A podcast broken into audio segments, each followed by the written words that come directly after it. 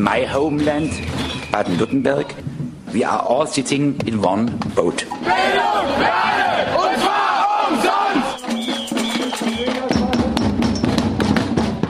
Wir werden uns in der gesamten Region mit den Mitteln des gewaltfreien Widerstandes zur Wehr setzen. Das kann's ja wohl nicht sein. Nein. Fokus Südwest. Willkommen zu Fokus Südwest, dem Nachrichten- und Infomagazin Freie Radios aus dem Südwesten mit der Ausgabe vom Donnerstag, den 19. Mai.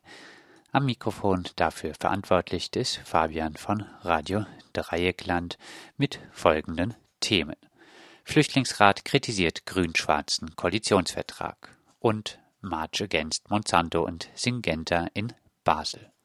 Zunächst aber die Fokus Südwest Nachrichten. Wieder nächtliche Abschiebungen aus Baden-Württemberg. In der Nacht von Donnerstag auf Freitag, den 20. März, findet die nächste Sammelabschiebung aus Baden-Württemberg statt. Die Menschen werden ohne Vorankündigung mitten in der Nacht von der Polizei abgeholt werden. Der Abschiebeflieger nach Belgrad in Serbien und Skopje in Mazedonien startet am Freitag um 10 Uhr vom Baden Airpark. Betroffen werden wieder hauptsächlich Familien sein. Es ist die dritte Sammelabschiebung aus Baden-Württemberg in diesem Monat. Von den letzten beiden Sammelabschiebungen in Richtung Balkan waren insgesamt 193 Personen betroffen. Gericht bestätigt Stadtverbote gegen Fußballfans. Das Verwaltungsgericht Freiburg hat in einer diese Woche bekannt gegebenen Entscheidung die Stadtverbote gegen zwei Freiburger Fußballfans für rechtmäßig erklärt. Damit hat es sich abgesetzt gegen vorausgegangene Entscheidung der gleichen, aber anders besetzten Kammer. Diese hatte zwei polizeirechtliche Aufenthalts- und Betretungsverbote sowie Meldeauflagen der Stadt Freiburg aufgrund nicht nachvollziehbarer Gefahrenprognose nachträglich für rechtswidrig erklärt. Nun wurden die Aufenthaltsverbote der beiden Kläger vom Gericht für rechtmäßig erklärt.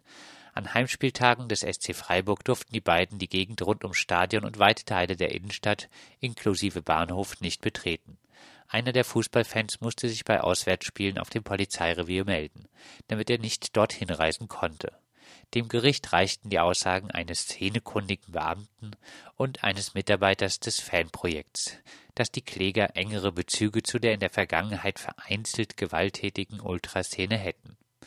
Im Fall der Meldeauflagen bei Auswärtsspielen, die dafür sorgten, dass der betroffene Freiburg an diesen Tagen oft am Wochenende, überhaupt nicht verlassen durfte, äußerte das Gericht zwar Zweifel, ob sich eine solche Meldeauflage mangels spezieller gesetzlicher Ermächtigungsgrundlage im Landespolizeigesetz auf Dauer auf die bloße generelle Ermächtigung der Polizei zur Gefahrenabwehr stützen lasse, Trotz fehlender gesetzlicher Grundlage im Polizeigesetz erklärte das Gericht aber, zu dieser massiven in die Freiheitsrechte eingreifenden Maßnahme. Während einer Übergangszeit sei die Maßnahme noch als rechtmäßig hinzunehmen. Gerückt wurde nur die Dauer der jeweiligen Maßnahmen. Solche Gerichtsurteile werden wohl auch in anderen Städten dafür sorgen, dass Polizei und Ordnungsämter noch schneller als bisher Stadtverbote und Meldeauflagen auch gegen politische Aktivistinnen aussprechen werden. Störfall in Atomkraftwerk Fessenheim. Im grenznahen französischen Kernkraftwerk Fessenheim hat es laut Betreiber EDF im nuklearen Bereich eine Fehlfunktion gegeben. Es bestehe keine Gefahr für Mensch und Umwelt. Dies soll wohl auch für die bei der Abschaltung ausgetretene Wasserdampfwolke gelten. Das Regierungspräsidium Freiburg erklärte gegenüber Radio Dreieckland auch keine weiteren Informationen zum Vorfall zu haben. EDF-Mitarbeiter suchen nach der Ursache. Das baden-württembergische Umweltministerium wird wohl noch an diesem Tag erneut die Abschaltung von Fessenheim fordern. SPD fragt nach Kontrollen in den Kernkraftwerken in Baden-Württemberg. Nachdem im April diesen Jahres bekannt gegeben wurde, dass Sicherheitskontrollen im Atomkraftwerk Philipsburg nicht ordnungsgemäß durchgeführt wurden, fragt die SPD die Landesregierung jetzt in einem aktuellen Antrag unter anderem, seit wann das betreffende externe Dienstleistungsunternehmen mit der Überprüfung des Atomkraftwerks betraut ist und welche anderen Atomkraftwerke im Land es ebenfalls überprüft bzw. überprüft hat und warum trotz schwerer Fehler und Versäumnisse des Betreibers und Fehler der externen Prüfer in der Vergangenheit, wie beispielsweise bei unzureichenden Kühlwasserständen 2001 im selben Atomkraftwerk, Kontrollen sicherheitsrelevanter Instrumente und Anlagen nicht nach dem Vier-Augen-Prinzip und oder Kameratechnik überwacht durchgeführt werden.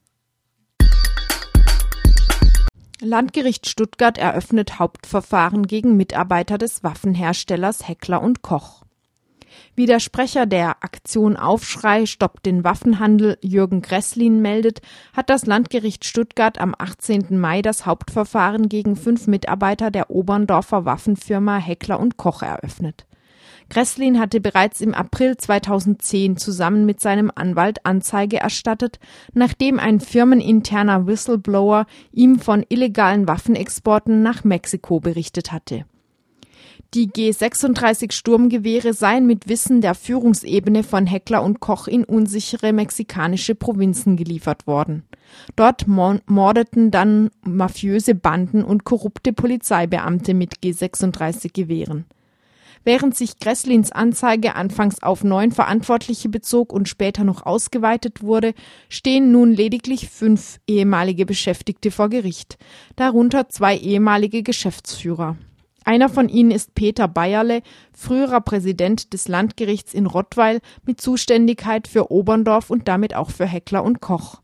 Gresslin weist in seiner Stellungnahme zum Verfahrensbeginn darauf hin, dass auch die deutschen staatlichen Kontrollbehörden, das heißt das Bundeswirtschaftsministerium und das Bundesausfuhramt, in die illegalen Waffenexporte verwickelt seien. Antifaschistische Aktion Karlsruhe gegründet. In Karlsruhe hat die Antifaschistische Aktion Karlsruhe an diesem Donnerstag ihre Gründung bekannt gegeben. Nachdem sich die autonome Antifa Karlsruhe im Jahr 2013 aufgelöst hat, habe eine Lücke innerhalb der radikalen Linken in Karlsruhe bestanden, die geschlossen werden solle. Die Tatsache, dass sich die Nazi-Szene im Umland und teilweise in Karlsruhe wieder offen auf die Straße traue, sei ein nicht hinnehmbarer Zustand. Um der faschistischen Bewegung in ihren unterschiedlichen Erscheinungsformen entgegenzutreten, erachten wir den Aufbau einer linksradikalen antifaschistischen Schutz- und Abwehrorganisation als unerlässlich, so die Antifaschistische Aktion Karlsruhe. Und das waren sie, die Fokus Südwest Nachrichten vom Donnerstag, den 19. Mai.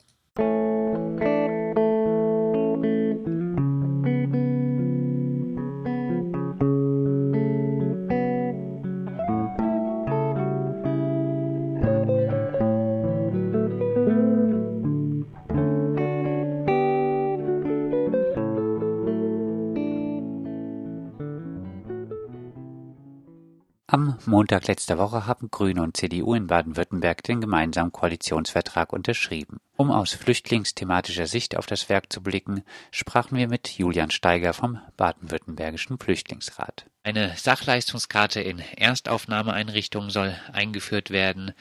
Die geplante Wohnsitzregelung des Bundes für anerkannte Asylbewerber unterstützen wir. Bewegungsfreiheit statt Residenzpflicht, Geld statt Sachleistung. Das Rollback in Sachen Flüchtlingsrechte ist vollbracht, oder? Insgesamt schon, ja. Gerade wenn man es mit dem letzten Koalitionsvertrag vergleicht, wo ja noch äh, der Titel war, Humanität muss Vorrang haben, wo nicht alles gut war, aber wo man das Gefühl hat, es entwickelt sich viel in eine gute Richtung, dass Baden-Württemberg eine offenere Gesellschaft wird, offen auf Flüchtlinge zugeht, Integrationshemmnisse abgebaut werden, hat man jetzt eher das Gefühl, dass es den Trend, den ich sag mal, der seit einem Jahr ist, sowohl auf Bundes- als auch auf Landesebene, Verschärfungen in vielen Bereichen des Lebens von Flüchtlingen erschweren, dass sich der in diesem Koalitionsvertrag niederschlägt. Es gibt auch ein paar positive Sachen, die drinstehen, aber überwiegend tut für mich auch das Negative, was drinsteht. Thema Abschiebung. Hier ist im Koalitionsvertrag von einem systematischen Rückführungsmanagement die Rede. Wie steht der Flüchtlingsrat zu einem solchen Vokabular? Ich finde das ein schrecklich verharmlosendes Vokabular. Also allein dieses Wort Rückführmanagement tut so, als ob das eigentlich ein kleiner technischer Vorgang wäre. Dabei werden jedes Mal Menschen abgeschoben und jede Abschiebung ist ein menschliches Schicksal. Ich habe gerade erst bei einer Abschiebung vor einer Woche hat mich ein Ehrenamtlicher aus Stuttgart angerufen, der diese Abschiebung miterlebt hat von Freunden von ihm. Da waren Kinder, die waren in der Realschule, waren gute Schüler, die nachts rabiat von der Polizei geweckt werden. Und ich finde, wenn das Wort Rückführmanagement spiegelt nicht die Realität wider. Gerade für Menschen, deren Asylantrag abgelehnt wurde, gab es in der Vergangenheit noch das Mittel, einen Härtefallantrag zu stellen. Jetzt heißt es im Koalitionsvertrag, die Härtefallkommissionsverordnung soll mit dem Ziel einer Verfahrensbeschleunigung ergebnisoffen überprüft und gegebenenfalls angepasst werden. Wären Änderungen bei der Härtefallkommission sinnvoll? Ja, wären durchaus sinnvoll. Also für mich persönlich eine eine großzügigere Handhabung der Härtefallkommission. Gerade in Baden-Württemberg, wo Menschen, die noch nicht so lange hier sind, aber schon relativ viel an Integrationsleistung, um in dem Vokabular zu bleiben, erbracht haben, wird es immer wieder deswegen abgelehnt, weil gesagt wird, sie sind einfach zu kurz da. Es gibt immer wieder Ablehnungen von Menschen, für die sich viele Menschen eingesetzt haben, die hier in, einfach in Baden-Württemberg verwurzelt sind und trotzdem wird der Härtefallantrag abgelehnt. Und du hast die Formulierung gerade vorgelesen, da kann man im Prinzip alles rauslesen. Ich hoffe, dass es in eine Richtung geht, dass in Zukunft die Härtefallanträge noch gründlicher geprüft werden. der Glaube fehlt aber, oder? Der Glaube fehlt. Ich befürchte, dass das, was hier drin steht, eine Verschärfung mit sich bringen soll und dass einfach in Zukunft noch deutlich weniger Härtefallanträge anerkannt werden. Was kommt, weiß man nicht, aber es überwiegt bei mir die Befürchtung. Aber ich hoffe noch positiv überrascht zu werden. Weiter heißt es im Vertragswerk, wir werden den Bedarf weiterer Abschiebeplätze regelmäßig prüfen. Abschiebehaft als Ultima Ratio legitim? Meiner Meinung nach nicht. Es ist nicht legitim, jemand einzusperren, dafür, dass er geflohen ist. Das ist es ja letztendlich, auch wenn seine Fluchtgründe hier nicht anerkannt werden, aber es ist jemand geflohen und letztendlich wird er dafür indirekt eingesperrt. Ähm, und ich finde das ganze Kapitel Abschiebung oder wie es ja der Koalitionsvertrag nennt, wirkungsvolles Rückführmanagement sehr problematisch. Ist ja da auch die Rede davon, dass bisherige Hindernisse aus dem Weg geräumt werden soll.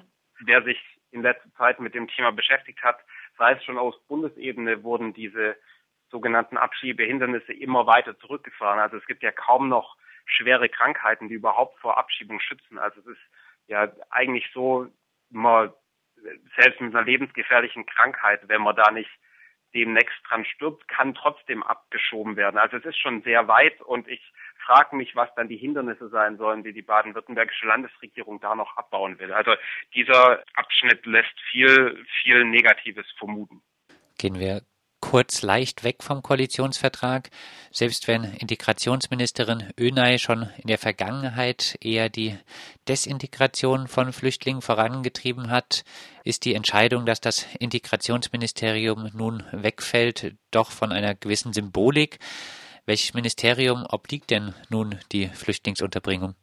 Ich sag's mal allgemein für die, für die Flüchtlingspolitik, die wird jetzt eigentlich aufgeteilt ins Sozial- und ins Innenministerium, wobei ich gerade die Punkte, die beim Innenministerium liegen, problematisch sehe, weil ein Innenministerium hat eine Berechtigung. Das ist dafür da, für, ich sag mal, Ordnung zu sorgen, grob gesagt, die Innenpolitik zu regeln. Aber für mich ist das Thema Integration da schlichtweg falsch angesiedelt, weil das nicht das, die Menschen, die im Innenministerium arbeiten, haben nicht unbedingt die Expertise dafür. Und das ist was, wo ich gespannt bin, was da auf einen zukommt, aber wie vorher auch beim Punkt Härtefallkommission ich eher befürchte, dass es in eine negative Entwicklung geht, als dass es in eine positive Entwicklung geht.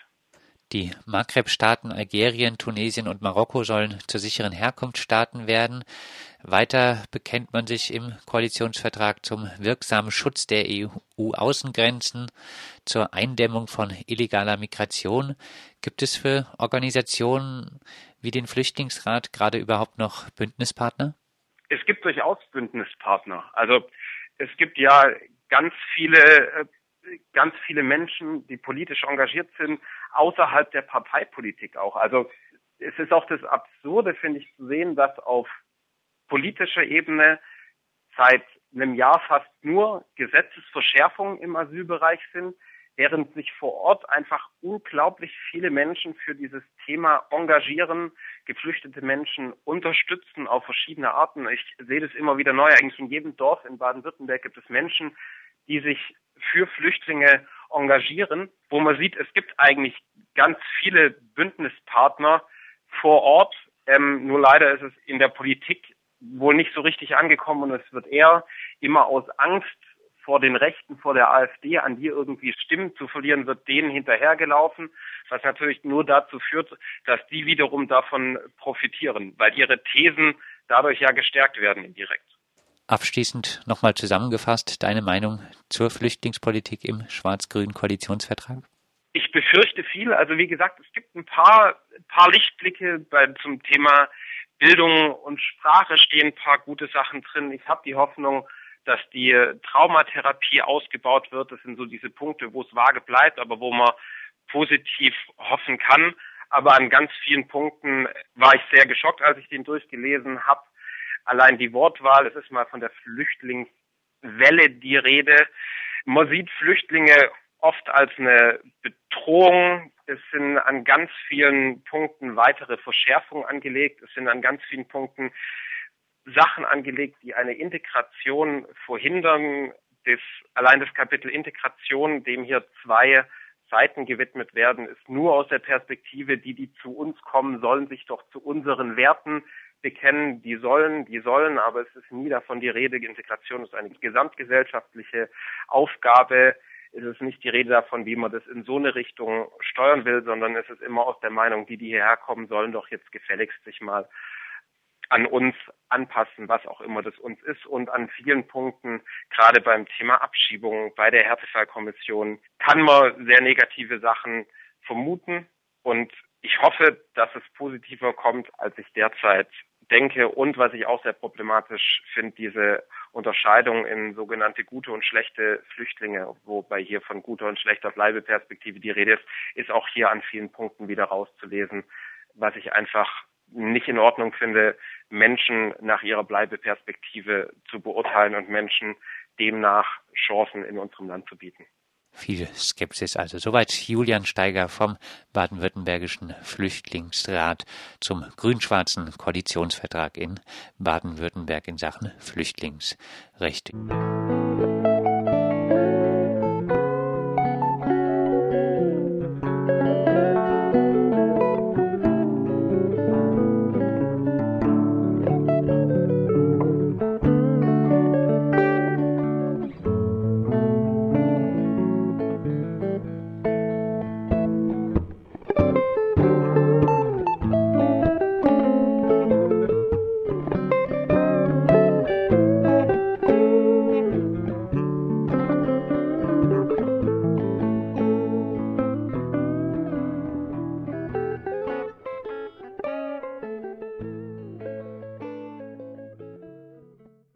Samstag, den 21. Mai, findet in Basel ein March Against Monsanto und Syngenta statt. Radio Dreikland fragte Rüdiger Stegmann vom BUND nach seiner Kritik an Monsanto. Also eine ähm, äh, Angelegenheit ist, ein Aspekt ist, dass die äh, das äh, Zusammenfügen und die Fusionen von Agrobusiness-Konzernen weiter zunehmen. Ähm, aktuell äh, ist ja die, äh, wenn man so will, im Geiste die Schwester Syngenta ähm, im Gerede, weil sie von dem führenden äh, agrochemischen Konzern in der Volksrepublik China übernommen werden soll. Das ist nur ein Beispiel. Monsanto selber ist ja auch im Gespräch und zwar sind da ja sogar deutsche Konzerne in Deutschland ansässige Konzerne wie Bayer und BASF im Gespräch als äh, Übernehmende von Monsanto. Also das Karussell dreht sich weiter und damit droht die Machtkonzentration der Agrokonzerne noch zuzunehmen. Insofern äh, ist auch in diesem Jahr äh, es noch dringender darauf hinzuweisen, was sich hier als Macht äh, weiter zusammenballt und sich dann auch auswirkt auf äh, andere Gebiete, weitere Gebiete, zum Beispiel im globalen Süden.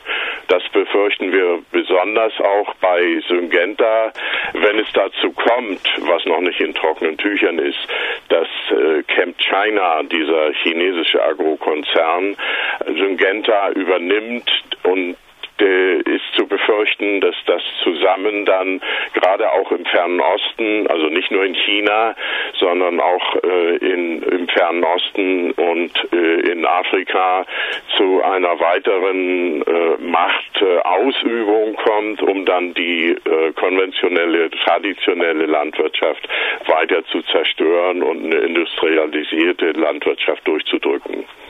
Das heißt, Basel ist praktisch nur ein Punkt auf der globalen Karte und Syngenta bzw. Monsanto operiert weltweit. Beide operieren weltweit, jetzt schon. Und äh, zusammen befürchten wir eben, dass das dann auch, wie gesagt, äh, besonders in den globalen Süden, in Asien und in Afrika sich auswirken wird. In äh, Lateinamerika sind sie sowieso drin. Ja, bei mir ist gerade wieder mal eine Mail reingeflattert. Und zwar machen auch andere Mobil, Compact zum Beispiel.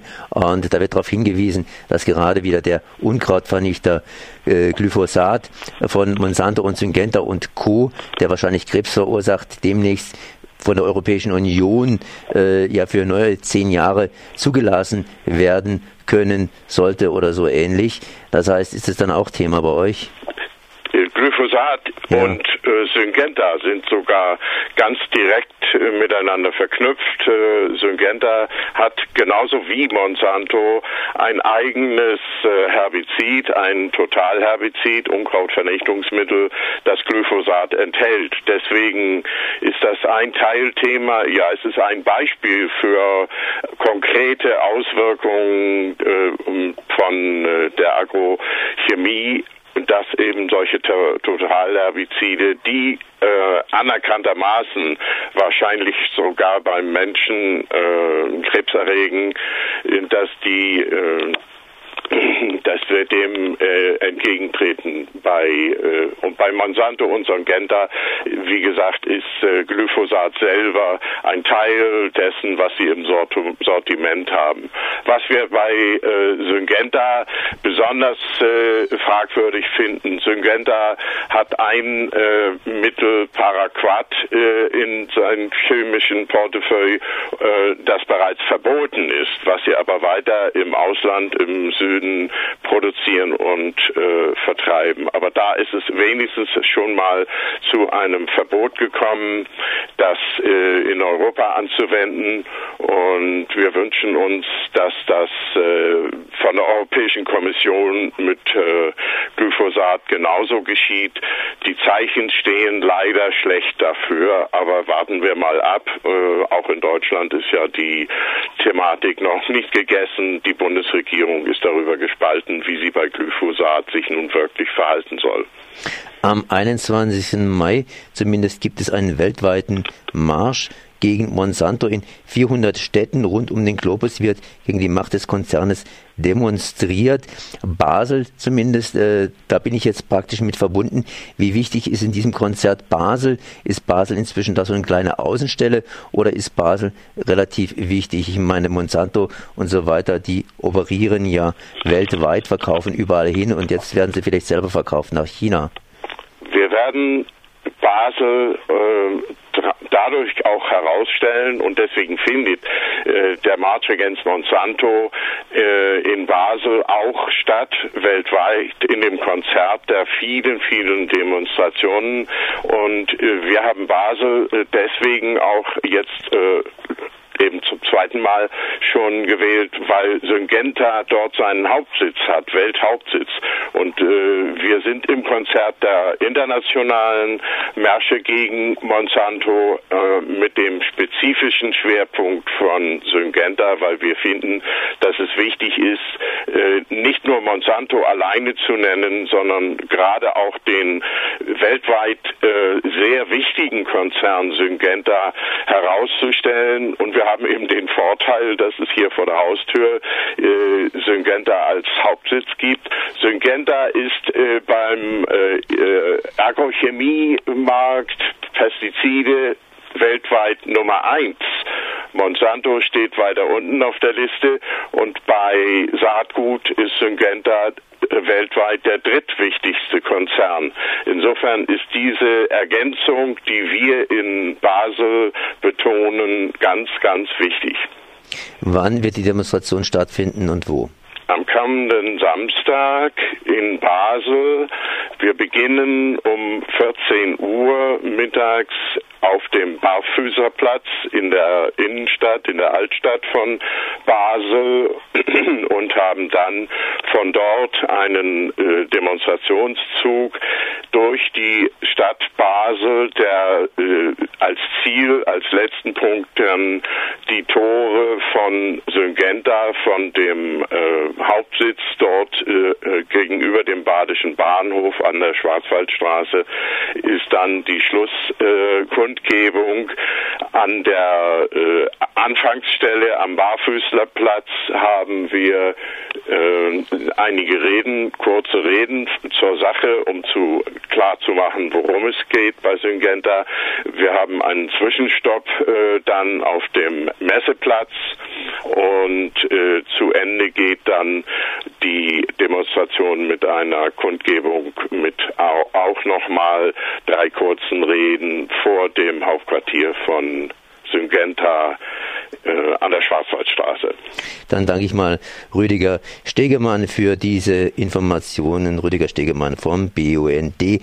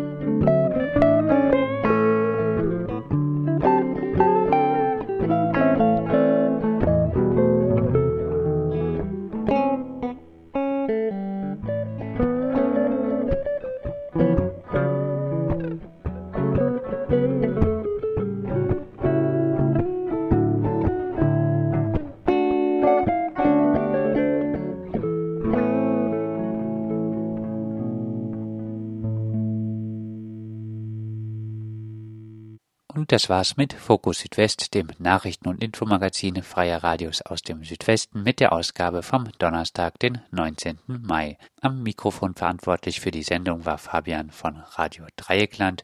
Die Beiträge der Sendung sind nachzuhören auf www.rdl.de und die GEMA-freie Musik der Sendung stammte von Wall Blurock. Tschüss und auf Wiederhören.